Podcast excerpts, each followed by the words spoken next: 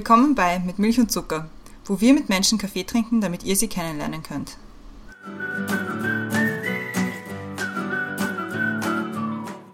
Willkommen zurück bei Mit Milch und Zucker, neue Woche, neue Folge. Mein Name ist Christiane und im Zoom-Fenster über mir ist die Brenda. Hallo Brenda.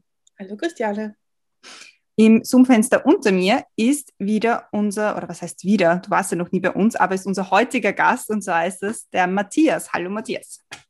Hallo Christiane, hallo Brenda. Freut mich sehr, dass du heute mit uns sprechen möchtest, weil wir haben ein Thema vorbereitet, das dann natürlich die Brenda erklärt, aber das wir so noch nicht hatten. Und deswegen bin ich schon sehr gespannt. Und deswegen fange ich gleich an mit deiner Vorstellung, damit wir möglichst schnell zum Thema kommen können.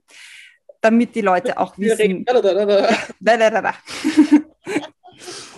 Damit die Leute auch wissen, wer du bist und was du machst. Du hast 2008 das Unternehmen Immobilienrendite AG gegründet und bist dort immer noch Teil des Vorstandes. Ursprünglich hast du aber Jus studiert, darüber haben wir vorher gerade geredet. Also ja, weiß ich, du hast ursprünglich Jus studiert und bist dann aber relativ bald im Bereich äh, Immobilien tätig gewesen. Eben äh, im Speziellen oder auch was du jetzt bei deinem Unternehmen machst, ist das Upcycling von Gebäuden, so wie ich das richtig verstanden habe. Also lange Zeit leerstehende Objekte wieder so schön zu machen, dass man drin wohnen kann. Also so stelle ich mir das zumindest vor. Und darüber werden wir sicher reden. Und worüber wir noch reden werden, erklärt jetzt die Brenda. Danke für die Einleitung. Ich muss ja, bevor ich das Thema vorstelle, muss ich ein paar Sachen noch sagen. Ein paar wichtige Details hier. Und zwar, der Matthias und ich kennen sie auch schon lange. Und ich habe ich hab heute nachgerechnet, es sind 20 plus Jahre. Ui. und deswegen ist es irgendwie da super, auch mal über was anderes zu reden als die Zeiten damals, wie das so war. Und uns verbindet noch was, nämlich uns drei, was total cool ist. Die Frau von Matthias arbeitet als Orthopädin im besten ah. der Welt, nämlich in Simmering. Und weil sich immer alles ein um Simmering dreht. Also wir schaffen es immer, bei jedem Thema einen gewissen Konnex herzustellen. Also das, das so, so als Einleitung. Als Thema haben wir uns überlegt, Balkonien, Homeoffice, Homeschooling und Co sollten wir uns mehr Gedanken machen, wie Wohnen und Büro in Zukunft aussehen wird. Ausgelöst durch die Corona-Pandemie ist vielen Menschen erst bewusst geworden, dass Wohnen und Arbeiten vielleicht neu gedacht werden muss. Fehlender Raum zu Hause, Büros, die nicht mit Social Distancing vereinbar sind und überhaupt, wo ist, wo ist es am besten, einen halbwegs guten Ton im tausendsten Zoom-Call hinzubekommen ohne dass die Kolleginnen zu viel vom eigenen Heim sehen. Gibt es auch in Österreich den Trend, aufs Land zu ziehen oder doch größere Wohnungen zu mieten oder sogar zu kaufen? Und jetzt mal ganz ehrlich, da schaut irgendwer, was diese Geschichte mit Genossenschaftswohnungen ist. Und wie funktioniert, wie funktioniert es wirklich? Oder ist es sowieso viel klüger, in einen Altbau zu investieren? Das sind so mal die großen Fragen, die wir uns gestellt haben zu dem Thema. Aber wir fangen wie immer an mit den Questions to go und die Christiane hat die erste. Genau. Bist du bereit? Ich bin bereit. Okay. Wasser still oder prickelnd? Still. Urlaub im Hotel oder im Zelt? Hotel. Großstadt oder einsame Insel? Großstadt. Dieses Buch sollte jeder gelesen haben. Don't sweat the small stuff. Also reg dich über Kleinigkeiten nicht auf. Meinem jüngeren Ich würde ich gerne sagen. Lass dich nicht ärgern, du schaffst das schon. Vorspeise oder Nachspeise? Nachspeise. Zeitung oder Zeitschrift? Zeitung. Darauf freue ich mich in der kommenden Woche. Das Wochenende mit meinen Kindern zu verbringen. Danke sagen möchte ich. Meiner Frau, die mich jeden Tag seit über 19 Jahren aushaltet und noch mit einem Lächeln. Meinen Kaffee trinke ich. Ich trinke keinen Kaffee. Perfekt. Questions to go gemeistert.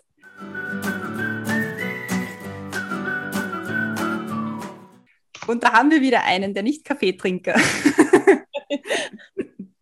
wir es ist noch viel schlimmer. Alle. Es ist noch viel schlimmer, weil ich trinke auch keinen Tee.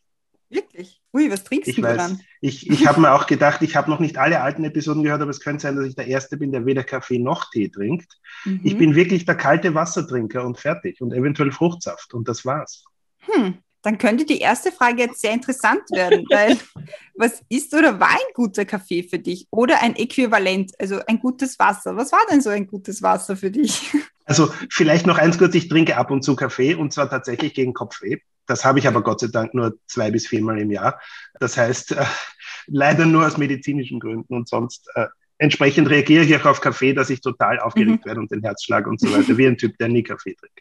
Jetzt aber, um die Fra tatsächliche Frage zu beantworten. Also in, in, meinem Fall müsste man wahrscheinlich fragen, Apfelsaft mit Leitungswasser, das seit mindestens so lange, wie ich die Brand kenne, wenn nicht noch länger trinke ich, ist mein Lieblingsgetränk der Apfelsaft mit Leitungswasser.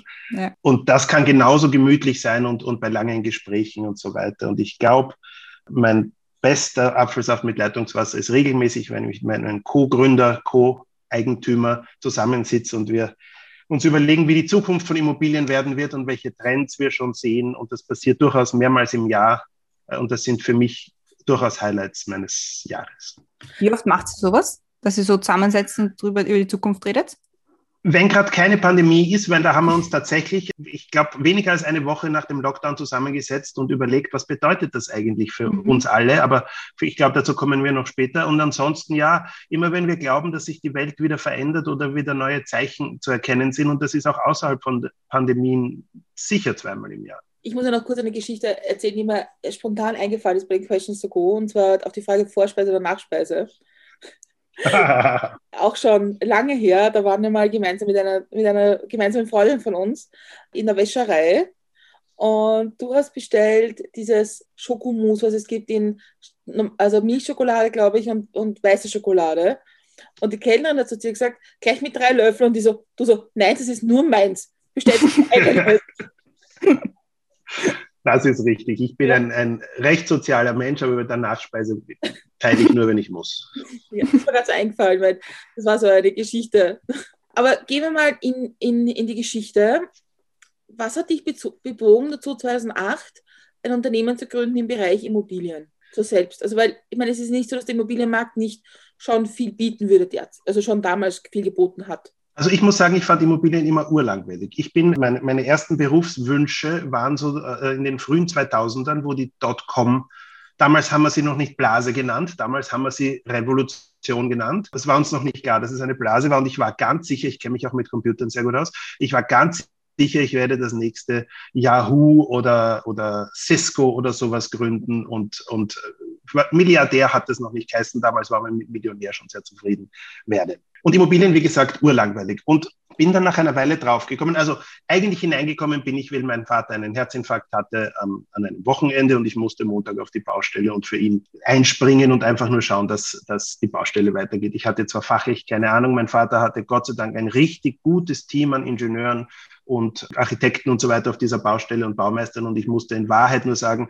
wenn ich ein Problem vorgeworfen gekriegt habe, was sagen Sie und was sagen Sie und was sagen Sie und daraus musste ich mir nur das Logischste aussuchen. Die Baustelle ist tatsächlich ganz gut gelaufen. Das heißt, das war mein erster Tag in der Immobilienbranche, aber Immobilien hatten für mich einen ganz wesentlichen Vorteil, den ich sonst nicht gefunden habe, und zwar Banken sind bereit, selbst Anfängern Geld dafür zu borgen für alle anderen coolen Internet-Startups. Ich hatte gar nicht gefragt, weil Banken borgen einem einfach, wenn man eine coole Idee hat, kein Geld. Die, diejenigen, die heute die Startup-Szene kennen, können Lieder davon singen. Und warum alle versuchen, irgendwelche Equity Capital und lauter so Zeug aufzutreiben, ist, weil die Banken da einfach konservativ sind. Bei Immobilien kriegt man es einfach geborgt, wenn man eine brauchbare Immobilie und dazu einen, einen Mieter hat, wo man der Bank zeigen kann, schau mal, der Mieter wird so viel Miete zahlen, dass deine Rate alleine kommt, dann ist eigentlich mein Einkommen, das ja damals keins war, schon genug. Äh, und das hat mich in die Immobilienbranche gebracht. Und das ist tatsächlich die, die, die Supermacht von Immobilien, dass wenn man, nämlich das, man muss vielleicht an dieser Stelle gleich unterscheiden, Immobilien und Immobilien. Ich, ich habe hier ganz klar von vermieteten Immobilien gesprochen.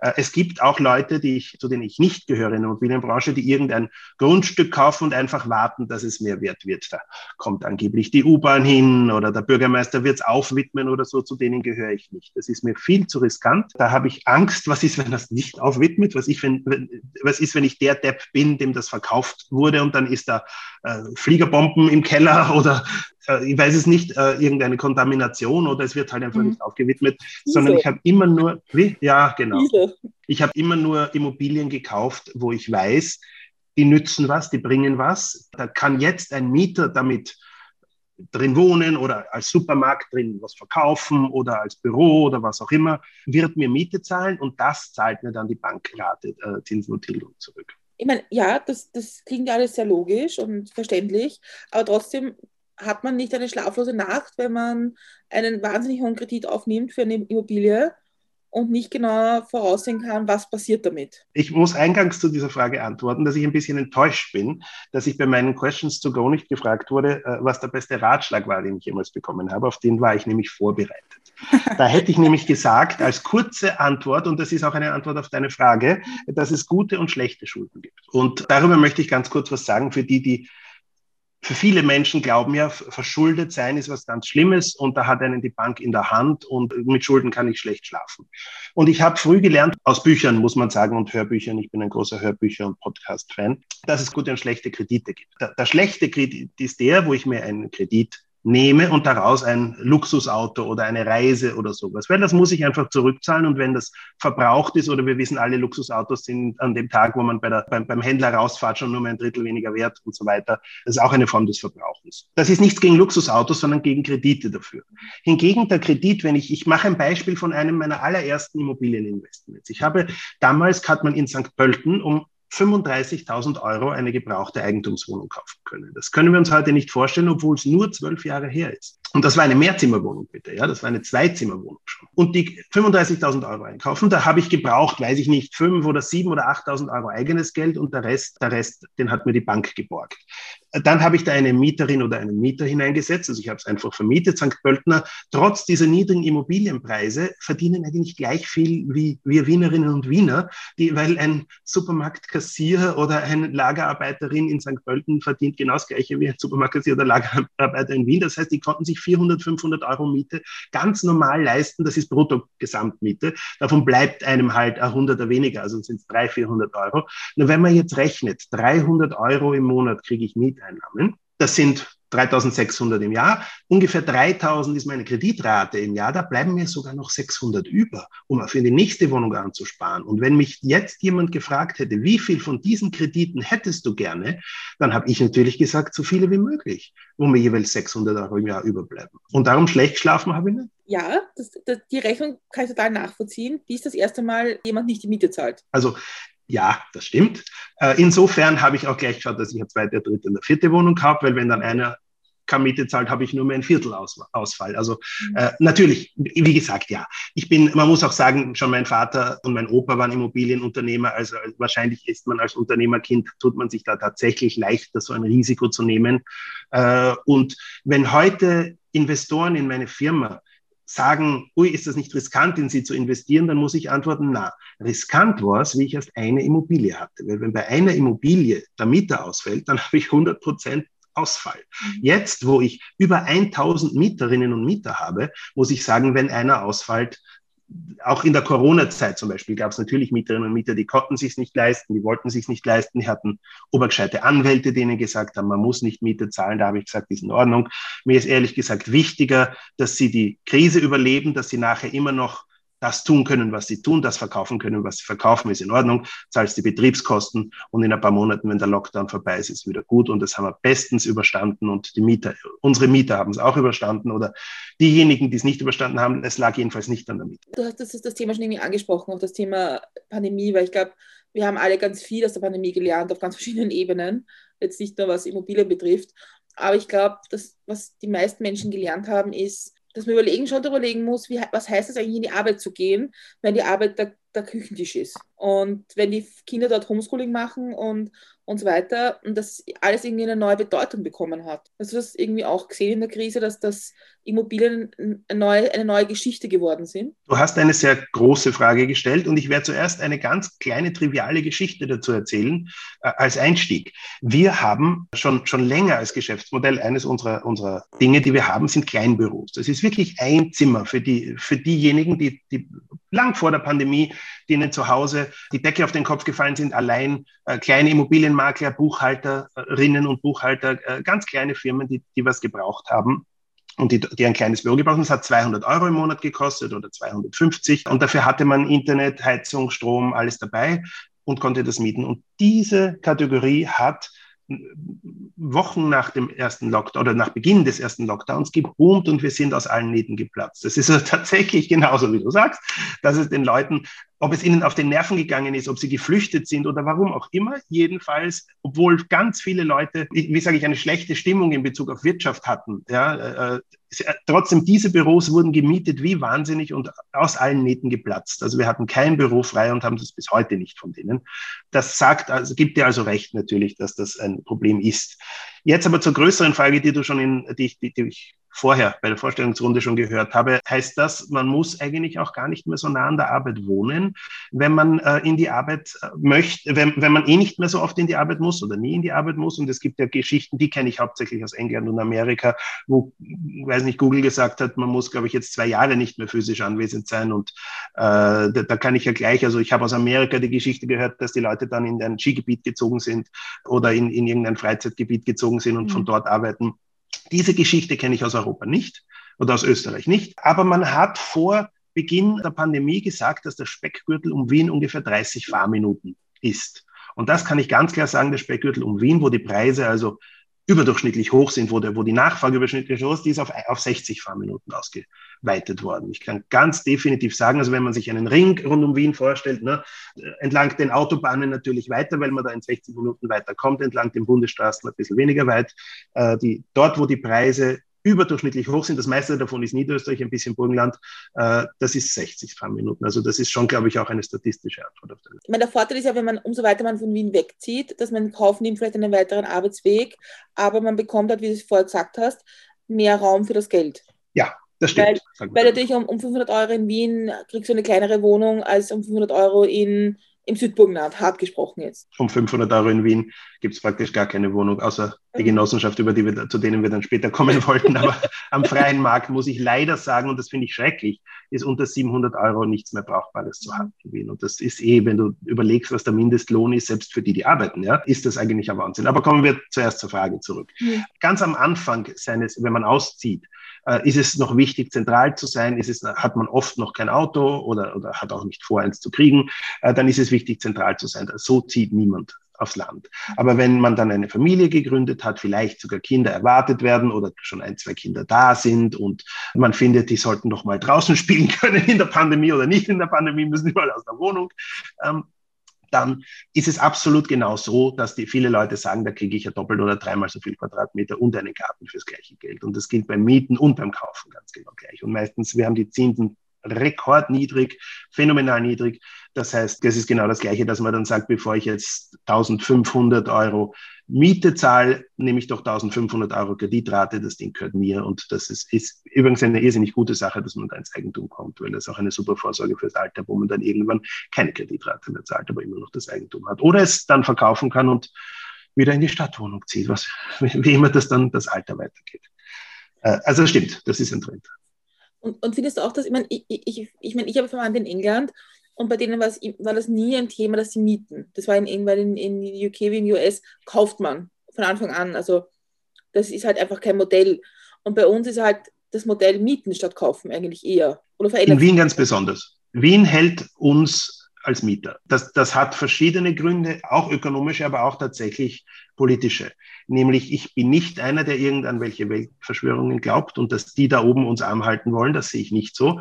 Äh, aber es wird einem allein dadurch, dass man mit Gesetzen die Mieten günstig hält, ich weiß, über günstig habe ich gerade vorhin was gesagt, aber Verhältnis günstig hält, führt das natürlich dazu, dass es ökonomisch Sinn macht, zu mieten statt zu kaufen. Mhm. wären in einer theoretischen Welt, für die ich nicht bin, aber in einer theoretischen Welt die Mieten, Mieten doppelt so teuer, dann hätten wir eine viel höhere Eigentumsquote natürlich bei so niedrigen Zinsen. Äh, aber es ist, das ist rein ein, ein Gedankenmodell. Das ist nicht so, dass ich da jetzt das, dafür bin. Ja, vor allem, also gerade in meinem Umfeld ist es schon, äh, steht es schon öfter zur Debatte, naja, kaufst du jetzt deine Wohnung oder, oder kriegst sie, wenn, wenn du ausziehst von deinen Eltern eine Eigentumswohnung quasi geschenkt und du zahlst dann halt die Betriebskosten und sparst da selber was an. Es ist halt, erstens mal, nachdem man auszieht, kann man sich keine Eigentumswohnung kaufen. Also in den wenigsten Fällen, also außer eben die besagten, ich schenke dir eine Eigentumswohnung, Eltern, da habe ich das nicht mitbekommen. Und sogar jetzt, wo wir alle so kurz vor 30 sind oder kurz, kurz und knapp vor 30 sind, ist es, steht es zwar zur Debatte, aber die meisten sagen, es geht sich trotzdem nicht aus, dass wir uns eine Wohnung kaufen. Würdest du sagen, das stimmt? Ja, es ist Wien, Wohnen in Wien super teuer geworden. Mein Bruder ist Professor für, für, Real Estate Economics in Amerika. Der würde das viel wissenschaftlicher sagen und sagen, wo wir eine Gegend haben mit sehr hoher Nachfrage und wenigem Angebot. Und das ist in Wien im Verhältnis so, weil wir wissen alle, wie Wien gewachsen ist. Das, die, die Statistiken kennen wir alle und wir, sind, wir steuern hart auf die zwei Millionen zu. Und Wien ist ja nicht nur mit Flüchtlingen gewachsen. Wien hat ja ganz starken Zuzug aus den Bundesländern, aus Westeuropa, aus Osteuropa und ja, natürlich auch aus, aus den Flüchtlingsländern, aber im Verhältnis ist nicht das das Wachstum von Wien. Während die Menge an Wohnungen in Wien viel langsamer wächst. Und das führt einfach dazu, dass die Preise steigen. Wir haben jetzt in der Pandemie noch einen zweiten, für, für dich und deine Generation ganz besonders schlechten Effekt, dass nämlich wahnsinnig viele Leute noch die panische Angst über Geld gekriegt haben. Das heißt, die, die tatsächlich 100 oder 200.000 Euro herumliegen hatten oder es gibt erstaunlich viele, die auch eine halbe Million herumliegen hatten, die haben jetzt einfach eine Wohnung gekauft, in der sie überhaupt nicht vorhaben zu wohnen und die sie oft nicht mal vorhaben zu vermieten. Einfach damit es nicht auf der Bank liegt. Die einen, weil sie Angst hatten vor Negativzinsen, die zweiten, weil sie Negativzinsen schon tatsächlich gezahlt haben. Die meisten Banken, die ich kenne, haben ab 100 oder 500.000 Euro verrechnen sie Negativzinsen. Ich weiß, dieses Problem hättest du gerne, aber die, diese Leute haben das tatsächlich. Oder weil sie Angst haben vor Hyperinflation, Geldentwertung und sonstigen Sachen weil in einer Pandemie weiß man ja wirklich nicht, wie es mhm. weitergeht, muss man sagen. Die haben Wohnungen gekauft und ich, ich rede regelmäßig mit Notaren, bei denen ich was unterschreibe und die sagen, ja, sicher die Hälfte der Wohnungskaufverträge, die sie bezeugen, sind Menschen, die nicht vorhaben, in dieser Wohnung überhaupt zu wohnen. Und das treibt natürlich Preise wahnsinnig in die Höhe. Weg von denen, die gerade ausziehen und sich leisten wollen würden. Das ist im Moment ist es eine blöde Zeit. Das, ich muss nur leider sagen, wenn man mich vor fünf Jahren die gleiche Frage gefragt hat, habe ich fast die gleiche Antwort gegeben, außer dem Pandemieteil, dass es jetzt sehr teuer ist und eine blöde Zeit ist. Und heute würden wir lachen und sagen, hätten wir vor fünf Jahren gekauft, meine Wohnung hätte sich schon verdoppelt im Preis. Ähm, insofern muss ich leider auf der anderen Seite sagen, wenn sich äh, die 30-Jährigen doch leisten können irgendwie, sollten sie wahrscheinlich schon zugreifen, weil ich habe nicht das Gefühl, dass Wien demnächst entvölkert wird und massenhaft zu viel Wohnungen da sind und daher die Preise steil fallen. Ich meine, es hat ja auch, hat das nicht auch einen Nachteil, wenn, wenn, wenn so viele Leute einfach nur Anlegerwohnungen kaufen, wo, wo niemand drinnen wohnt, dass das ja für die Leute, die in diesem Gebäude wohnen, also andere Mieterinnen und Mieter, dass es ja nicht so von Vorteil ist, wenn die Wohnungen nicht bewohnt sind. Ja, oder? Das ist richtig, das ist richtig. Es ist auch so, dass die, äh, es gibt ganze Häuser von Anlegerwohnungen, die haben ganz eigene Probleme, weil Eigentümer, die Eigentümer schauen nur aufs Geld. Wenn also irgendwas hin ist, schauen sie, dass sie es möglichst billig reparieren lassen. Warum? Weil ich gleich viel Miteinnahmen in der Wohnung habe, selbst wenn ich sie vermietet habe. Ob der, weiß ich nicht, ob der Waschmaschinenraum mit Waschmaschine oder ohne Waschmaschine ist, weil dann soll mein Mieter sich halt eine Waschmaschine in die Wohnung tun, ist der Anschluss da. Also Investoren denken da ganz anders als Selbstwohner. Und wenn es dann dann darum geht, tun wir die Dachterrasse begrünen, dann denkt der Investor, um was kriege ich unten mehr Wohnung, wenn ich die Dachterrasse begrüne, mehr Miete, wenn ich die Dachterrasse begrüne? Nix. Und sagt, na, da zahle ich ja nichts. Und die Mieter allein können es ja nicht machen. Also es, das sind schon Probleme für Häuser, wenn nur Investoren sind. Ja, im Moment wüsste ich von keinem Gesetz, das sagen würde, man darf das nicht. Also tun es halt die Leute. Ich kann euch aber sagen, als ganz, ganz aktuellen Trend, seit wir wieder öffnen, werden diese Menschen wieder viel weniger. Die ersten Notare sagen mir schon, die Menschen bleiben aus, die mhm. Wohnungen, ich sage mal, spekulativ kaufen oder um Geld auf die Seite zu bringen. Da ist es aber vielleicht noch zu früh, um definitiv das Ende des Trends zu proklamieren. Aber sind das dann auch die gleichen Leute, die dann die Wohnungen auf Airbnb anbieten? Lieber als, Mieter, als, als normale Mieter. Das war, das war ein Trend. Inzwischen muss man sagen, hat die Stadt Wien Airbnb, also die Stadt Wien hat lang gekämpft gegen Airbnb, dann war die Pandemie da und Airbnb war tot. äh, also der Airbnb hat die Pandemie hat der Stadt jetzt sehr geholfen. Ähm, ja, das Mietrechtsgesetz ist natürlich so, dass man so und so viel verlangen kann. Das heißt, solange der Tourismus diese Nachfrage stillt, solange genug Airbnb-Bedarf ist, haben die Leute auf Airbnb angeboten. So ist es. Und da ist da ganz am Ende kann sich ein, ein Gesetzgeber kaum gegen den, gegen den Markt und gegen die Nachfrage stemmen. Aber ja, natürlich hat es Stadt Wien schwerer gemacht. Also ich, ich, wir haben, ich glaube 2011 Airbnb-Wohnungen kreiert, wie das noch kein Trend war und weil wir gespürt haben, das wird kommen und 2016, glaube ich, haben wir sie verkauft, wie das begonnen hat, dieser Trend, sagen wir mal, ein Ende zu finden, wie das auch politisch schon nicht mehr ganz okay war und so weiter. Übrigens in einem, in einem, in einer Immobilie, die vorher nicht dem Wohnen zur Verfügung gestanden ist. Also wir, wir haben nicht Wohnungen genommen, sondern wir haben tatsächlich mieseste Ateliers genommen. Also das hieß Atelier, aber es war in Wirklichkeit, ich weiß gar nicht was, das war im, im Souterrain, haben das saniert, trockengelegt und weil das so nahe beim heutigen Hauptbahnhof war, haben wir dann gesagt, okay, das, das würde sich für Touristen ganz gut ergeben. Dann nachher haben gewohnt eher so mittelfristige Bewohnende. Zum Beispiel, ich weiß, da war damals Cats in Wien und der, der Cast, also die, die, die uh, Schauspielerinnen und Schauspieler von Cats haben dann drei oder vier Wohnungen, Monate in diesen Wohnungen gewohnt. Bis der, die, die waren gut isoliert, aber wie die in der Dusche ihre Rolle gehört haben, das hat man drei Wohnungen weiter gehört. Die hatten so ein Stimmvolumen. Das Problem hatten wir vorher und nachher nicht mehr. Ich habe jetzt eine ganz andere Frage, aber dass du so nebenbei erzählt, dass dein Bruder halt Professor auch in diesem Real Estate-Ding ist. Wie ist es so, wenn ihr als Familie zusammenkommt? Diskutiert ihr dann einfach darüber, wo man jetzt am besten kaufen kann und wie das der Immobilienmarkt so ist? Oder ist es Familie Na. nicht so ein Thema? Na, er ist Professor. Ich weiß nicht, ob du alle Teile dieses Wortes verstanden hast. Er hat keinerlei praktischen Nutzen von seinem Wissen. Er forscht in der Vergangenheit und in Theorien. Und ich, er weiß das, ich würde es ihm auch ins Gesicht sagen. Also, also ja, er ist Professor. Das, das heißt Elfenbeinturmbrenner. Das hat einen Grund.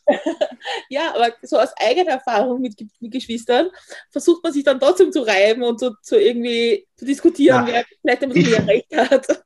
Ja, also ich werde nachher, wenn, wenn es die Gelegenheit gibt, sagen, in was ich investiere. Ich investiere nämlich schon seit über zehn Jahren nicht mehr in Wohnungen und mhm. da, dann, dann wirst du diesen Teil auch besser verstehen. Aber sein Teil ist tatsächlich große Trends.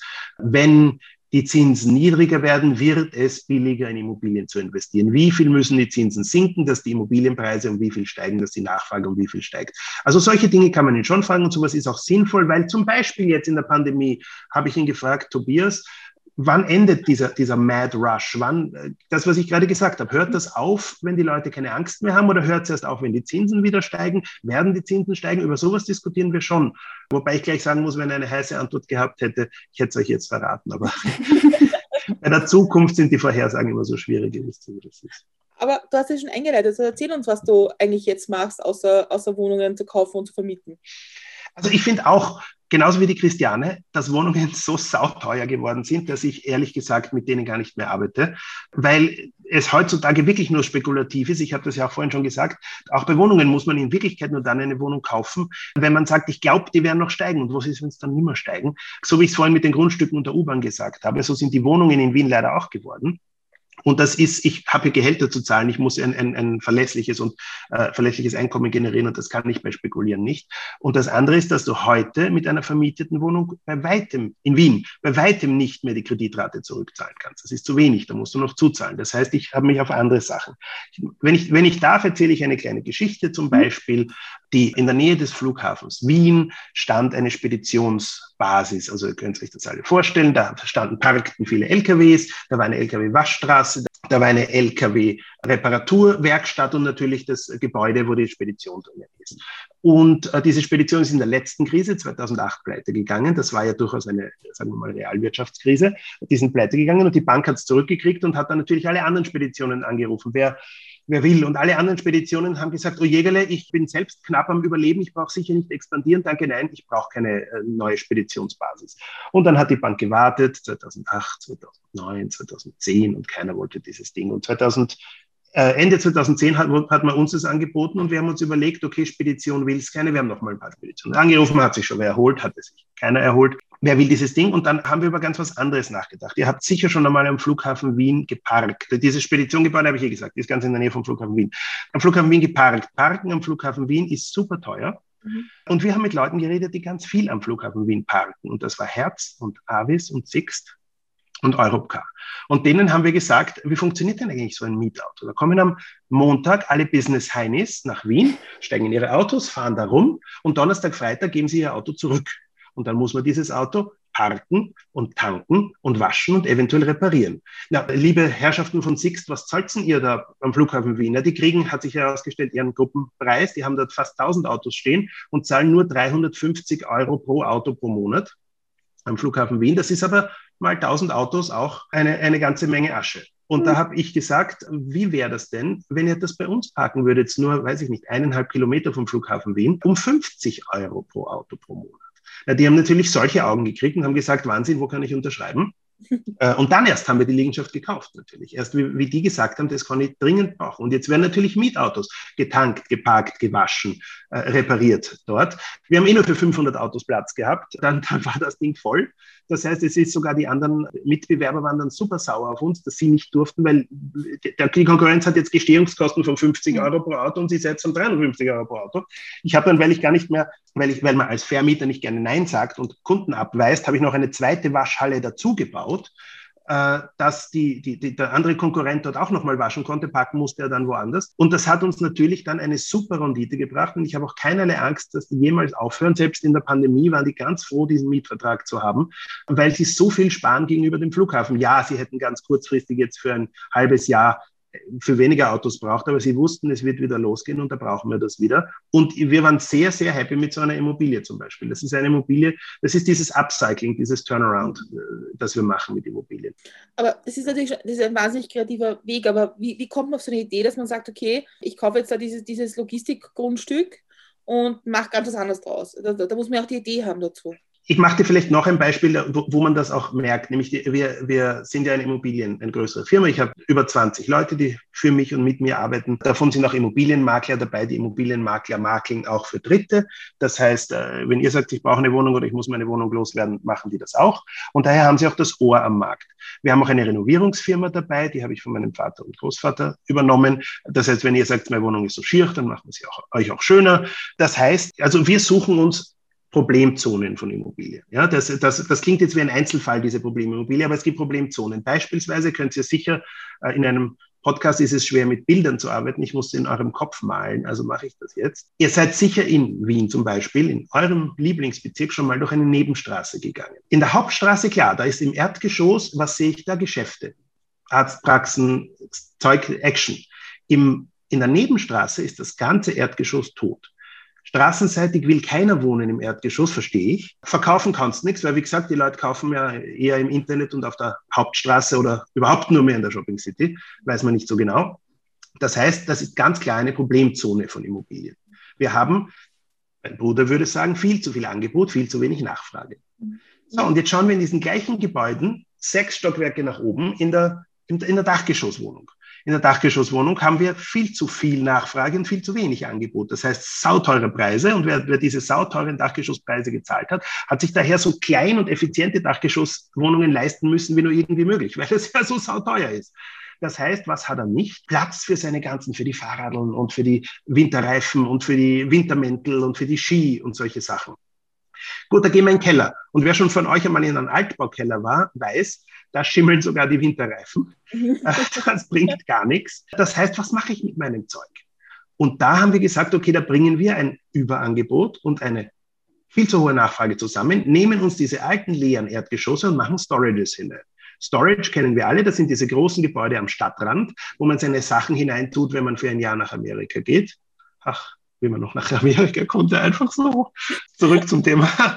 Und wir haben das einfach in die Wohngebiete gemacht, das heißt Local Storage. Und wir haben tatsächlich Angebot und Nachfrage zusammengebracht. Das Ding geht weg. Die Deutschen würden sagen, wie geschnitten, wie geschnitten Brot. Das kostet, weiß nicht, so ein Lager kostet 30 Euro im Monat. Und es ist viel besser, als im verschimmelten Keller oder das Zeug in der Wohnung, in der teuren Dachgeschosswohnung rumstehen zu lassen. Und, und in einem typischen Storage sind 50 oder 100 Abteile. Und die Mieterinnen und Mieter wohnen 500 Meter oder weniger von unserem Storage entfernt, sind super glücklich und wenn man jetzt natürlich rechnet, dass das voll ist mit Leuten, die 30 Euro pro Abteil zahlen, dann haben auch wir einen super Einnahmen in einem Ding, das bisher jahrelang leer gestanden ist. Also so haben eigentlich wieder mal alle was davon. Mhm. Das, ich gebe dir total zu und auch bei uns ist in Erdgeschosslokale nicht nur in den Nebenstraßen leer, sondern auch in den Hauptstraßen. Und die Frage ist halt, wenn man aus diesen ganzen Erdgeschossräumlichkeiten Lager macht, wird es ja nicht irgendwann ein, ein Angebot brauchen für Nahversorgung? Nein, bitte, das ist kein, das war kein Propagieren für machen wir alle Erdgeschosse in Lager. Auch da gibt es dann zu viel Nachfrage. Es ist absolut nicht richtig. Äh, da sehe ich ganz andere Trends. Wenn du, wenn du fragst, was wird mittelfristig mit den Erdgeschossen passieren, wo der Einzelhandel weniger wird, äh, ich unterstelle, dass du diese Frage jetzt gestellt hast, dann dann äh, würde ich sagen, nein. Die Antwort ist natürlich nicht Storage. das war eigentlich nur einer der Trends, den wir gesehen Unsere Storages gibt es seit 2009, ja, muss man auch dazu sagen. Das ist, ist nicht der newest, hottest thing. Ich wollte nur ein Beispiel für was anderes bringen. Wie ist es aber mit, mit äh, den Erdgeschossen? Ich kann euch sagen, die, die, die Zukunft ist, also es wird der stationäre Handel nicht tot sein aber es wird weniger werden. Es wird weniger gekauft, dafür kaufen wir mehr online. Kennt, ihr kennt doch alle das Problem, dass der Paketbote da war und ihr wart nicht zu Hause oder er hat gar nicht angeläutet äh, und da klebt der Zettel. Und ist es da nicht sinnvoll, in der Nachbarschaft die eh leerstehenden Erdgeschosse vielleicht als kleine Hubs, wo er das abliefern kann, zu lassen? Ist es da nicht vielleicht sinnvoll? Ihr wisst alle, dass es noch nicht klappt mit dem äh, Liefern von frischer Ware, von gekühlter Ware, weil wenn man nicht zu Hause ist, verschimmelt das und wird warm und taut das Eis auf. Vielleicht ist es sinnvoll, in diesen Erdgeschossen Lager Abholmöglichkeiten für das zu machen, wo das geliefert wird, wo vielleicht auch ein Kühlschrank drinnen steht, also nicht ein normaler, sondern ein, so, so wie ein Postfach, aber mit, mit gekühlt. Äh, vielleicht kann man ja die, die Logistik, wenn wir wollen, ich weiß nicht, ob ihr den, den Ausdruck Paketwagen Polonaise kennt, aber rein statistisch parkt ja vor jedem Haus in Wien an jedem Tag jede dieser Paketlieferfirmen. Ja. Das muss man sich jetzt einmal in einem Zeitwegdiagramm vorstellen. Ja? Äh, und wenn man tatsächlich sich auf die Straße stellt, dann ist es ja wirklich wie in einem Zeichentrickfilm, wo die alle durch, quer durch die Gegend fahren und irgendwo parken und so weiter. Kriegt man das nicht effizienter hin? Kriegen wir das nicht? Können wir nicht die, die leer gewordenen innerstädtischen Flächen dazu nutzen? Ich mache jetzt ein blödes Beispiel, weiß nicht, ob das klappen wird, dass die alle das in einem, in, in einem zentralen Erdgeschosslager ab lagern und ab von dort nur mehr mit dem Lastenrad die Last Mile, die letzten paar, äh, paar hundert Meter gefahren wird. Vom Lastenrad direkt vom Großlager äh, in, in, äh, außerhalb der Stadt, das ist zu weit. Das wird nicht klappen, die ganze Stadt zu versorgen. Aber wenn die kleinen LKWs, ein kleinen LKW, das in einen kleinen City Hub hineinbringt und, da, und von dort äh, wird es dann tatsächlich im Grätzl verteilt mit Lastenrad, mit selber abholen, mit und so weiter, das sehe ich, dass die Stadt da schon noch viel moderner, flexibler und, und logistischer werden kann. Stimmt, ja. Ich meine, wir haben äh, ein paar Mal Gespräche geführt mit so kleinen Geschäften auf der, auf der Simmerer Hauptstraße, der, das ist der Uhrmacher zum Beispiel. Und er sagt mhm. halt, ich meine, der ist in die Dimension gegangen und wollte sein Geschäft vermieten, verkaufen, was Kuckuck was. Und er sagt halt, in Wahrheit, mit dem, was das Miete kostet mittlerweile, kann ich als Uhrmacher gar nicht überlegen, das funktioniert einfach nicht. Weil wenn ich einmal für ein Uhrmachergeschäft mit, einem kleinen, mit einer kleinen Werkstatt im Monat 3000 Euro auf der Simon Hauptstraße zahle, so viele Uhren kann ich gar nicht reparieren und verkaufen im Normalfall. Und das, das ja, das sehe ich auch so. Werden. Was ist der Trend dazu? Der Trend ist dazu, dass er geht in irgendein viel günstigeres Ding am Stadtrand und halt einfach irgendeine Form von schicken Delivery, Pickup, Click oder irgendwas macht. Und die die das nicht können, weil sie A zu alt sind oder B ihre Dienstleistung das einfach so nicht zulässt, die werden weniger werden. Das ist, ist eindeutig richtig. Das ist leider ein, ein sehr trauriger Trend, aber es ist sogar so, äh, um, um das weiterzuführen, ein kleiner Installateur oder ein kleiner Maler oder Elektriker findet im Stadtgebiet Wien keine leistbare Fläche mehr, wo der sein Lager, sein, seine Werkstatt, ein paar hundert Quadratmeter und sein Geschäft haben kann. Es ist, ist nahezu nicht mehr möglich. Wir, einer der Dinge, die wir machen, ist, wir mieten ganz, kaufen ganz große Flächen, wo, wo tausende Quadratmeter sind, teilen das auf in genauso kleine Kombinationen von kleines Geschäft, Lager, Werkstatt. Äh, das sind dann 20 davon nebeneinander. Und das können sich die dann wieder leisten, weil es einfach in absoluten Summen wieder leistbar ist von der Größe. Und wir machen natürlich die Zuschnitte so, dass es effizient ist und dass es nicht die Hälfte der Ware in den feuchten Keller runtertragen muss und wieder rauf und so weiter. Das ist ein, ein, ein großes Geschäftsmodell von uns, dass wir so, ich, ich will nur dafür gar nicht Werbung machen, weil wir sind komplett ausgebucht. Man kann es gar nicht mehr von mir mieten, äh, weil das tatsächlich ein Riesenbedarf ist, weil es in der Stadt nicht mehr möglich ist für solche ganz normalen Kleingewerbetreibenden und Handelstreibenden.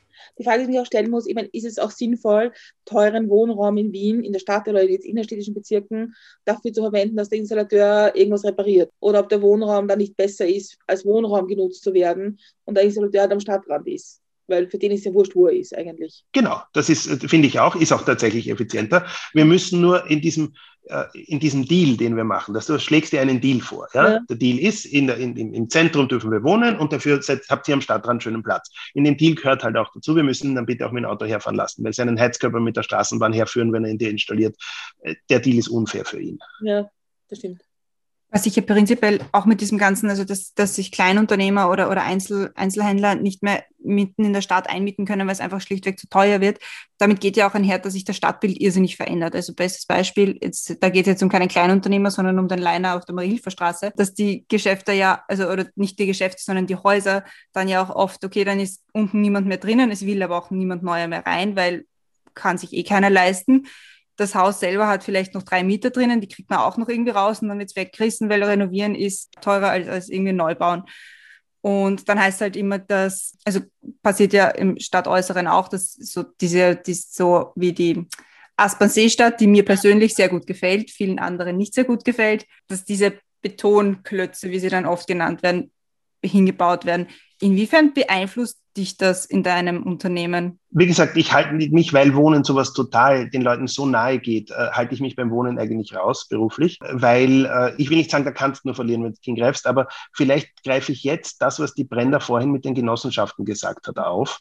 Die gerade eine sozialistische Stadt wie Wien äh, lebt ja davon, ich weiß nicht, ob euch und euren Hörerinnen und Hörern das klar war, in Wien wohnen zwei Drittel aller Menschen nicht in am freien Markt äh, verfügbaren Wohnungen. Das heißt, die wohnen in Gemeindewohnungen oder Genossenschaftswohnungen. Zwei Drittel aller Menschen. Ja? Äh, oder es ist sogar noch krasser, es sind zwei Drittel aller Haushalte. Aber das ist, äh, der Unterschied ist da nur mehr eine statistische Nuance. Das heißt, die Stadt Wien sieht jetzt, egal ob man politisch auch dieser Meinung ist oder nicht, aber die Stadt Wien sieht es als ihre Aufgabe, diesen, diesen Wohnraum zur Verfügung zu stellen. Und man muss fairerweise sagen, sie ist relativ schlecht darin, den tatsächlich den Sozialbedürftigen zur Verfügung zu stellen. Wir kennen alle die politische Diskussion, die ich nur ganz am Rande wiederholen will, dass wenn du später doch reich und erfolgreich bist, darfst du in deinem Gemeindebau wunderbar bleiben. Das hat seine Vor- und Nachteile, unter anderem, dass halt wirklich nicht nur Arme im Gemeindebau wohnen. Umgekehrt, ob das fair ist, ich finde nicht. Aber tatsächlich, wir Privaten Immobilienheinis bewegen uns ja überhaupt nur bei einem Drittel oder einem Viertel des Marktes. Ich sage deswegen, äh, dass es eher ein Viertel ist, weil wir haben ja immer noch Eigentumswohnungen auch. Also wenn wir jetzt nur von Mietwohnungen sprechen, dann ist das weniger als ein Viertel des Marktes, sind diese bösen, frei vermietbaren Mietwohnungen, die so teuer sind. So teuer sind sie nicht, aber ähm, die tatsächlich den, den, den Kräften des freien Markts unterliegen. Und das sind in Wirklichkeit urwenige. Und das ist auch der Grund, warum es teuer werden, weil sich das ganze, die ganze Nachfrage auf dieses urwenige Angebot, weil es tatsächlich, wie die Brände gesagt hat, und mehr sage ich da jetzt schon gar nicht mehr dazu, für normale Menschen nicht einfach möglich ist, einfach jetzt so eine Genossenschafts- oder Gemeindewohnung zu kriegen, wenn sie sie jetzt brauchen. Und für die, die frisch zugezogen sind, die ja das machen, das, die Übernachfrage, für die erst recht nicht. Mhm. Ich meine, ich habe, ich habe sehr lange im Gemeindebau gewohnt, was ich mich dazu an, es ist eine ein Herzensthema von mir, was irgendwie nie, was immer ein bisschen vergessen wird. Die Stadt Wien ist nicht nur als Wohnungsgeber ein Thema, sondern auch als Wohnungseigentümerin eigentlich. Und also ich weiß, wie ich in meine Wohnung eingezogen bin damals, die hat 36 Quadratmeter gehabt. Dafür habe ich damals, keine Ahnung, 2000 Schilling bezahlt, also nichts eigentlich. Ja. Ich habe es dann übergeben und, und, und dann ist es nochmal übergeben worden und eine Freundin von mir ist dann vor sechs, sieben Jahren ausgezogen und die 36 Quadratmeter Gemeindewohnung im Hochparterre hat bereits 450 Euro gekostet. Gemeindewohnung. Also für, auch für jemanden, der sozial bedürftig ist und einfach deswegen die Betriebskosten so wahnsinnig hoch waren. Was nämlich auch ein Nachteil ist, dass man dafür keine Unterstützung bekommt, nämlich keine Wohnbaubeihilfe zum Beispiel. Und damit ist es schon ein Problem. Das ist tatsächlich im Genossenschafts- und, und städtischen Bereich ein Problem, dass die Betriebskosten sehr hoch sind. In, Im privaten Bereich sind Betriebskosten von 1 Euro bis 1,50 Euro pro Quadratmeter normal und ganz normal erreichbar, wenn man das ordentlich verwaltet. Und im öffentlichen Bereich sind zwischen 2 und 3, in schlechten Fällen 4 Euro pro Quadratmeter. Rein die Betriebskosten. Ja, ich möchte mich politisch nicht so weit aus dem Fenster lehnen, aber viele Sachen, die nicht wirtschaftlich betrieben, äh, viele Sachen, die nicht wirtschaftlich betrieben werden, enden damit, dass teuer sind. Aber wir können jetzt mal zur nächsten Frage gehen, weil wir mhm. sind noch bei Frage 1. Und zwar die nächste Frage ist, die hast du ja schon, also hat man schon einen Einblick bekommen, was kann man von dir lernen? Also wenn wir jetzt bei den der langweiligsten Sache der Welt Immobilien bleiben. Genau, also verbinde das vielleicht mit was, was, was liebe ich eigentlich an meinem Job? Warum, warum stehe ich eigentlich jeden Morgen auf und kümmere, kümmere mich um diese langweiligen Sachen? Und das ist tatsächlich, weil es gibt in Wien und in Ostösterreich, mein, meine Gegend, Tausende von schlecht oder ungenutzten Immobilien, weil die so nicht mehr klappen, weil das, was diese Immobilie im Moment angeboten hat, Beispiel die, dieses Speditionsgebäude, das braucht so keiner mehr. Und ich liebe die Herausforderung, äh, da zu sagen, hm, verdammt nochmal, fällt mir da nicht was anderes ein, was man mit der machen könnte, ohne sie wegreißen zu müssen und neu bauen zu müssen, weil es ist ja, kostet nicht nur Geld, es ist auch für die Umwelt nicht besonders und es gehört das Zeug entsorgt und neue Dämmstoffe eingebracht und so weiter und so weiter. Und es geht doch oft, dass man es nur ein bisschen umbaut, weil sich nicht größere Türen einbaut, kleinere Fenster, was auch immer da halt notwendig ist. Das heißt, ich lade alle ein, wenn sie wollen, zu lernen, dass sie sich Immobilien, alte Lagerhallen, Industriebrachen anschauen und sich überlegen, was könnten wir eigentlich noch mit der machen, wenn das so keiner mehr braucht. ich, ich finde es witzig, dass du das jetzt schon mehrmals gesagt hast, dass Immobilien so langweilig ist. Ich glaube, das ist langweilig aus der Perspektive äh, von jemandem, der 20 ist, der halt auf 25 Quadratmeter oder in einem WG-Zimmer wohnt und sagt, Bett, Küche, Kühlschrank, Dusche, passt, danke, wiederschauen. Aber ich glaube, von, von jedem, der dann anfängt, Geld zu verdienen und auch mehr Zeit zu Hause zu verbringen, weil das hat ja auch was mit Zuhause sein zu tun, was wir jetzt alle gelernt haben, da wird das ja alles wichtiger. Und deswegen finde ich Immobilien und das, das Thema Immobilien und Stadt und was entwickelt sich um uns herum eigentlich total spannend und nicht langweilig. Das freut mich, wenn, wenn erstens äh, offenbar das Lebensalter und zweitens die Pandemie mir geholfen hat, dass mein Job cooler wird, ich bin nicht dabei. Also, Mit welchen Augen gehst du durch die Stadt? Also wenn das, oder gehst durchs Leben. Gehst durchs Leben und fährst an ein Gebäude, wo du denkst, hm, das ist irgendwie leer, da könnte man was machen. Das könnte ich kaufen. Ne, aber, oder auch, oder es fällt dir das aktiv auf, dass du sagst, hm, darüber müsste ich mich erkundigen, was mit dem eigentlich ist. Oder, oder, ja, das, oder? das mache ich schon. Und ich habe sogar meine Mitarbeiter darauf trainiert, dass sie mir Fahndungsfotos, nenne ich das immer, die fahren vorbei, sehen ein leeres Erdgeschoss oder eine Immobilie, die ein Problem hat. Eine Immobilie, eine Immobilie, wenn man mit offenen Augen durch die Stadt geht, sieht man an, dass sie ein Problem hat. Dann sollen sie mal ein Foto schicken, ein Handyfoto schicken und wir denken uns, ob wir nicht eine Lösung finden. Übrigens, eins möchte ich noch sagen, wir finden nicht für jedes Immobilienproblem eine Lösung. Ja, es gibt von, weiß ich nicht, uns werden jede Woche 50 Immobilien angeboten und höchstens von einer denken wir uns, hm, da fällt uns vielleicht eine Lösung ein. Und dann denken wir ein, zwei Wochen nach und forschen und überlegen und reden. Also am Beispiel wieder von, von beim Flughafen reden wir dann halt mit den äh, Mietwagenfirmen und sagen, braucht ihr das? Und dann gibt es auch Fälle, die sagen, ja, sowas Deppertes, das brauchen wir überhaupt nicht. Und dann sagen wir, okay, macht nichts. Und alles, was wir verloren haben, ist zwei Wochen Arbeit, aber kein Geld. Und mhm. das ist das, was, was wir, wir haben, äh, ich wurde mal kritisiert dafür, aber ich stehe dazu und, und bekenne mich öffentlich dazu. Am Beispiel von diesen Büros, äh, die die äh, ich genannt habe, diese kleinen Büros, ja, da haben wir äh, teilweise standen riesige Bürostockwerke leer, die keiner wollte und die sich keiner leisten konnte, in älteren Gebäuden. Und wir haben gesagt, was wäre, wenn wir daraus, heute würde man sagen Startup Hub, damals hieß das KMU oder EPU. Und äh, was, wenn wir da ein Kleinbürocenter reinmachen? Und dann haben wir doch tatsächlich inseriert ein Kleinbüro an dieser Lage, als hätten wir es schon. Das hat noch gar nicht uns gehört. Wir haben das inseriert und dann, dann gab es halt Fälle, unsere Makler natürlich, ja, dann gab es halt Fälle, da hat sich eine Woche lang kein Schwein gemeldet auf dieses Inserat. Haben wir gedacht, okay, nicht so gute Idee oder zumindest wir sind viel zu teuer. Und dann gab es Fälle, da haben sich in 24 Stunden schon zwölf Leute gemeldet, die das unbedingt sofort haben wollen. Da haben wir natürlich das Inserat wieder offline genommen, hatten schon eine Warteliste und haben das Ding zicke-zacke gekauft und das eingebaut. Weil wir gesehen haben, da ist eine riesen Nachfrage. Ich weiß, das hast du gar nicht gefragt, aber ich wollte das nur mal sagen, ich was ich gerne mache. Weil, weil ich meine, ich habe Unternehmen, ich bin mit unserem Unternehmen in, in Osteuropa tätig und wir haben das sehr oft, dass wir in einem kleinen Büro anfangen und oft in solche Gebäude gehen mit unseren Büros. Und wir sagen, okay, wir fangen mit einem Zimmer an und können aber dann vielleicht ein zweites Zimmer dazu nehmen und langsam wachsen auch und äh, haben nicht diese ganze Schererei mit 100 Mal Adressen ändern und Firmenbucheingaben zu machen, die alle wahnsinnig viel Geld kosten und mühsam sind, wenn man hinfahren muss und alles unterschreiben muss. Meine Geschichte des Lebens und Zeit bei Notaren verbringt. Und deswegen sind, ich finde es ja super und es gibt in vielen Städten gibt es das einfach nicht dass du ein kleines Büro mieten kannst, easy. Ja, also ich nehme gern Tipps entgegen, wobei ich gleich ehrlich sage, ich bin hauptsächlich für Österreich zuständig, also ich weiß nicht, ob wir da, aber prinzipiell muss man sagen, hat sich die Branche auch seit wir das, ich will nicht sagen gefunden haben, aber seit wir das begonnen haben, auch weiterentwickelt. Inzwischen gibt es zahllose Lösungen für kleine Büros. Aber ja, nein, es ist nämlich auch so, was du vergessen hast bei deinen was, Nachteilen, ist natürlich, es sind auch total viele Büros, die du mieten kannst zu guten Preisen, als erstes mal zum Renovieren.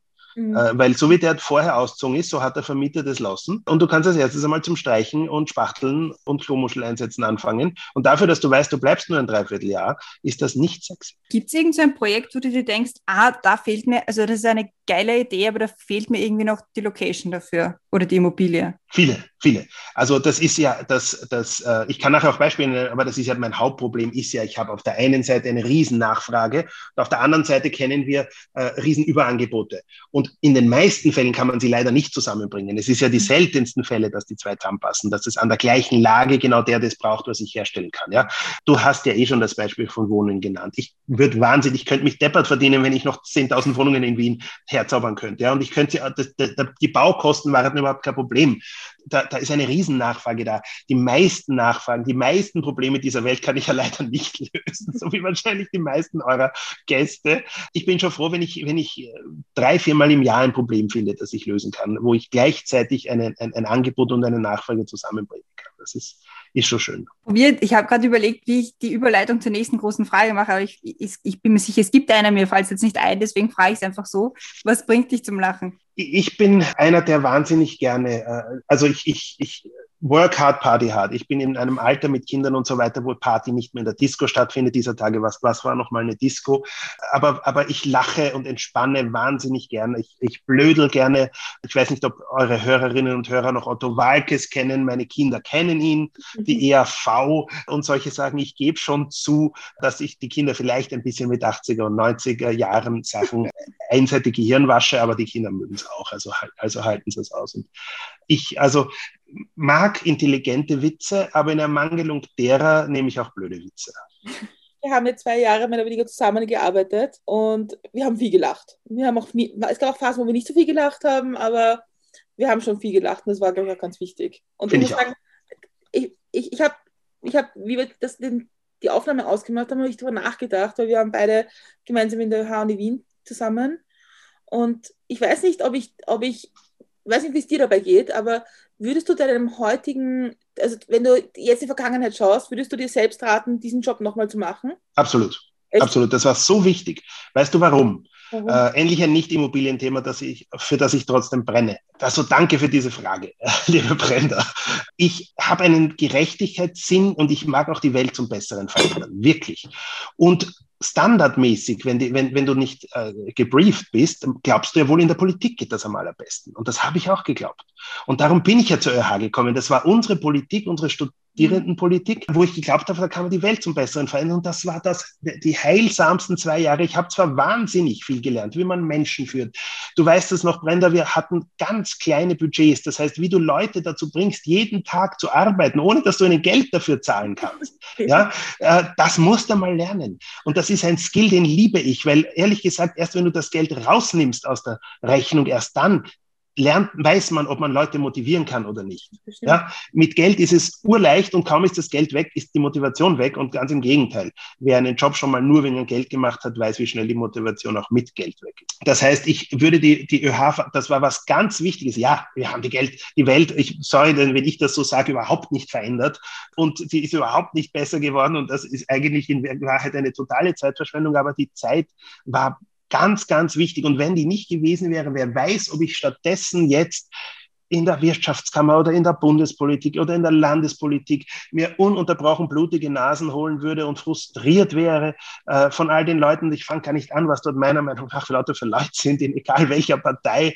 Und ich bin so froh, dass ich bei dem allen sagen kann, hatte ich schon, danke vielmals, ich bin geheilt. Ja, das, das gebe ich dir total recht. Und ich glaube, dass das für die Persönlichkeitsentwicklung voll super war und gut war also wenn ich dann zurückdenke, denke ich mir, wir sind da eh noch gut rausgegangen, weil was wir alle nicht so bedacht haben, ist, dass wir eigentlich mit null Ahnung eigentlich für relativ viel Geld verantwortlich waren. Ich war der Finanzminister, du weißt es noch. Ja, wir, wir leider haben wir alles unterschreiben müssen. Ja, haben sie alles unterschrieben. Ja. Nein. Ja, aber ehrlich, also äh, wir alten Säcke, und da nehme ich jetzt die Christiane hier natürlich raus, äh, sitzen hier und sagen, 18- oder 20-Jährige haben null Ahnung und ich finde das arrogant und das stimmt. Stimmt, ja. Ehrlich, die, ganz im Gegenteil. Ich bin so froh in meiner Firma und in anderen Firmen, wenn auch mal Junge kommen und Ideen haben. Ja, ein paar, ein paar Ideen sage ich als alter Sack, das habe ich schon 19 irgendwas probiert und das hat nicht geklappt. Aber ganz ehrlich, dann denke ich mir, das stimmt aber nicht, ich bin deppert. Nur weil es 19 irgendwas nicht geklappt hat, vielleicht klappt es ja jetzt. Vielleicht müssen wir es anders nochmal probieren. Und ich bin so froh, wenn die mit jungen Ideen kommen. Und ja, natürlich ist auch ein gewisser Prozentsatz dieser Ideen eine blöde Idee und ich weiß schon, warum es nicht geht. Aber bitte konzentrieren wir uns auf die anderen. Also ich, ich verwehre mich ganz intensiv dagegen zu sagen, 20-Jährige haben keine Ahnung. Und ich finde auch, wir hatten eine Ahnung, nicht nur, weil wir ganz besondere 20-Jährige waren, sondern weil auch manche Sachen gestalten nur junge Leute gut können oder, oder viel frischer können.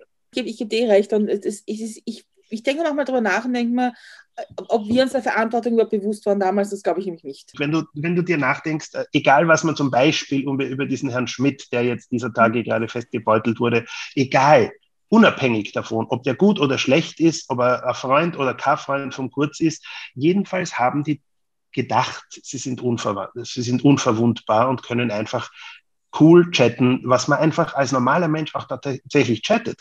Aber man darf sich als Politiker dabei nicht erwischen lassen. Egal in welchem Alter hat die Politik das Problem, weil der Schmidt ist deutlich älter, als wir damals waren. Und trotzdem hat er das Problem, dass er sich der Verantwortung so ein bisschen nicht bewusst war. Ja? Äh, und trotzdem kann aber was Gutes rauskommen. Und damit meine ich jetzt weniger den Schmidt, weil ich muss ehrlich sagen, ich habe mich dazu wenig eingelesen, ob der die ÖEAG gut oder schlecht geführt hat. Darum bin ich da ruhig. Aber ich finde es auch okay. Alle haben gesagt, der Kurz ist so jung. Ich bin jetzt kein großer Kurzfreund. Aber ich habe kein Problem, dass man auch mal den Jungen ranlasst. Mhm. Und ehrlich, wann bist du vorbereitet auf, auf den Job des Bundeskanzlers? Ja, das ist, was, was soll da im Lebenslauf stehen? äh, haben Sie nicht einmal, was, was war das? Ich glaube, dem Bussibär haben Sie einmal vorgeworfen, dass er Berufspolitiker ist und dem Schüssel, oder? Also, das ist auch nichts Gutes, wenn du vorbereitet bist. Also, ehrlich. Aber das Schöne ist, nachdem wir es ein bisschen in der Vergangenheit geschmückt haben, gehen wir in die Zukunft und reisen wir gemeinsam fünf Jahre in die Zukunft, nämlich ins Jahr 2026. Was ist im besten Fall in den letzten, in den fünf Jahren bei dir passiert? Ich werde im Jahr 2026 nur mehr arbeiten, wenn ich Lust habe. Und zwar, das heißt nicht, ich werde nur einen Tag die Woche arbeiten, sondern ganz im Gegenteil. Ich werde meinen Job lieben und daher, ja, vielleicht sind es nicht 60 Stunden, sondern nur 35. Das kann schon sein. Äh, aber ich werde es geschafft haben, wo ich jetzt tatsächlich schon am Weg bin, so ein super Team in meiner Firma zu haben, dass ich, dass die tatsächlich die meisten normalen Probleme ohne mich lösen können. Und ich mich den spannenden und coolen Sachen widmen werden kann. Und das werde ich bis 2026 hingekriegt haben. Ich weiß, das ist noch nicht sehr konkret, aber das ist ein persönliches Ziel von mir. Nämlich, mein Ziel ist eben nicht die Pension mit, weiß ich nicht, 48 oder 50, sondern die, dass ich nur mehr auf die Arbeiten mache, auf die ich Lust habe und die ich spannend und die ich geil finde. Eh ungefähr die, über die ich gerade gesprochen habe. Meine Firma wird soweit sein, dass sie, dass sie auch mit exogenen Schocks, wie mein Bruder sagen würde, nämlich Pandemien und so weiter, ohne mein Zutun schon zurechtkommt, weil wir haben wirklich ganz hervorragende Führungskräfte und Nachwuchsführungskräfte in der Firma und die werden bis dann auch schon reif genug sein oder das muss man auch ehrlich sein, sich was Cooleres gesucht haben und dafür macht es anderer. Das jetzt gegen niemanden Einzelnen, falls Sie zuhören. Das ist auch die Art, wie, wie ich die Zukunft meiner Firma sehe und sollte aus irgendeinem Grund gar keine Immobilien mehr gefragt sein oder irgendeine Art von Immobilien nicht mehr gefragt sein, das ist mir wurscht. Hauptsache, die Firma und das coole Team macht das noch und wir können Probleme lösen, wo nachher man stolz sein kann, dieses Problem habe ich gelöst. Und im Moment machen wir das mit Immobilien und ehrlich, ich glaube, Immobilienprobleme wird es 2026 immer noch geben. Was machst du mit deiner ganzen Freizeit dann, wenn du, wenn du dann so viel weniger arbeitest? Ja, also so viel weniger. Ich bin jetzt schon in der glücklichen Lage. Ich habe ja zwei Töchter, die acht und zehn Jahre alt sind. Das heißt, ich bin sehr, sehr stolz auf mich, muss ich jetzt mal sagen, dass ich es schaffe, jeden Abend um 18 Uhr zu Hause zu sein und mit ihnen um 18.30 Uhr Abend zu essen und die Zeit zwischen 18 und 20 Uhr ich sage mal sechseinhalb Tage von sieben in der Woche, weil immer geht es nicht, aber sechseinhalb Tage von sieben in der Woche mit ihnen zu verbringen, um 20 Uhr oder kurz danach gehen zu schlafen. Ja, dann klappe ich schon den Laptop wieder auf, das kann schon sein. Jedenfalls, das heißt, natürlich möchte ich die Freizeit damit verbringen und ich, ich um, um, auch die Frage so zu beantworten, wie, wie, du sie gemeint hast, ich würde wahnsinnig gern mehr reisen. Ich, im Moment, die, die ersten zehn Jahre meiner, meiner Firma war ich immer nur lange Wochenenden weg äh, oder bestenfalls eine Woche. Also so eine schöne wochenlange Reise durch Amerika, Australien oder so irgendwas. Äh, ich bin relativ nah dran, mir wieder zu erarbeiten, dass die Firma so gut rennt, dass die das ohne mich schaffen. Und wahrscheinlich wäre sie schon, soweit ich traue. Ich, ich traue ihnen nur noch zu wenig zu muss man ehrlich sagen. Außerdem hat uns die Pandemie eh beigebracht, in die Firma gehen ist so oldschool, da geht überhaupt niemand mehr hin. Also das, äh, ich, vielleicht bin ich, sollte ich eh schon. Das heißt, wenn man wieder reisen kann, ist das definitiv was, was ich, also ich bin, ich, ich liebe wahnsinnig andere Menschen, andere Kulturen. Ich bin auch, äh, ich, ich, bin zwar gern in schönen Hotels, aber ehrlich gesagt ist es mir viel lieber, dann aus dem Hotel rauszugehen und bei den, bei den Einheimischen zu essen, zu kochen, zu äh, Boot zu fahren, was, was weiß ich, auf, auf Berge zu steigen, wenn es nicht zu anstrengend ist. Aber jedenfalls das zu erleben, was die Einheimischen erleben. Und dabei einen Apfelsaft, Leitungswasser zu trinken, um den Bogen zum Ende zu spannen. Den vermisse ich in Südostasien am allermeisten weil sonst liebe ich ja auch asiatische Küche, wenn es nicht zu scharf ist. Aber der Apfelsaft mit Leitungswasser, der ist im, im deutschsprachigen Raum und sonst nicht viel.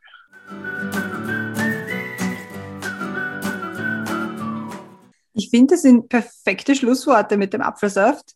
Ich finde Apfelsaft auch sehr gut. Ja, und damit würde ich meinen, wir sind eigentlich am Ende angelangt von einem Podcast wo ich, du hast mehrmals gesagt, das Thema ist so langweilig und Immobilien sind so langweilig, finde ich überhaupt nicht. Ich finde es sehr spannend, dir zuzuhören. Mhm. Gibt es doch irgendwas, was du den Hörerinnen und Hörern gerne sagen, mitgeben, weiterleiten möchtest? Famous Last Words, ich habe keine Charity, die ich unterstütze, unterstützt euch selber. Also wenn überhaupt, dann möchte ich das Thema von der Christiane vielleicht, das famous Last Words aufgreifen, Eigentum. Wenn ihr die, irgendwie die Chance habt, statt euer Leben lang Miete zu zahlen, äh, zahlt lieber den, den Bankkredit. Man kann auch mit Schulden gut schlafen, speziell wenn man bedenkt, dass, dass in 10, 20 Jahren, egal was die Immobilien, der Immobilienmarkt macht, in 10, 20 Jahren wird er jedenfalls höher sein als jetzt.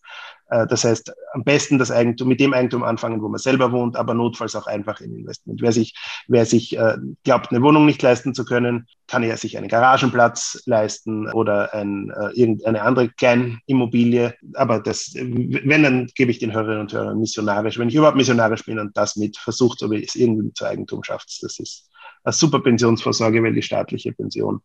Und bevor es jetzt zu deprimierend wird, höre ich auf. dann bleibt es mir noch zu sagen, danke für das Gespräch und für die, für die echt vielen Dinge zum Nachdenken und mit vielleicht auch den, die Anregung, irgendwie mit neuen Augen durch die Welt zu gehen, wie man Dinge wieder benutzen kann. Auch Dinge, die vielleicht, wo man glaubt, dass die irgendwie niemand mehr braucht oder dass die wegrissen können oder so. Und ich glaube, das ist eine, eine, eine schöne Idee, mehr mit, den, mit diesen Augen durch die Welt zu gehen. Also danke für, für das Gespräch und ich bin mir sicher, wir hören uns nochmal, weil ich glaube, du hast unser Interesse an Immobilien geweckt. Ich glaube, da können wir nochmal drüber reden. und wer noch andere Folgen von Mit Milch und Zucker hören will, man findet sie alle bei uns auf dem Blog und die Website ist www.mitmilchundzucker.at.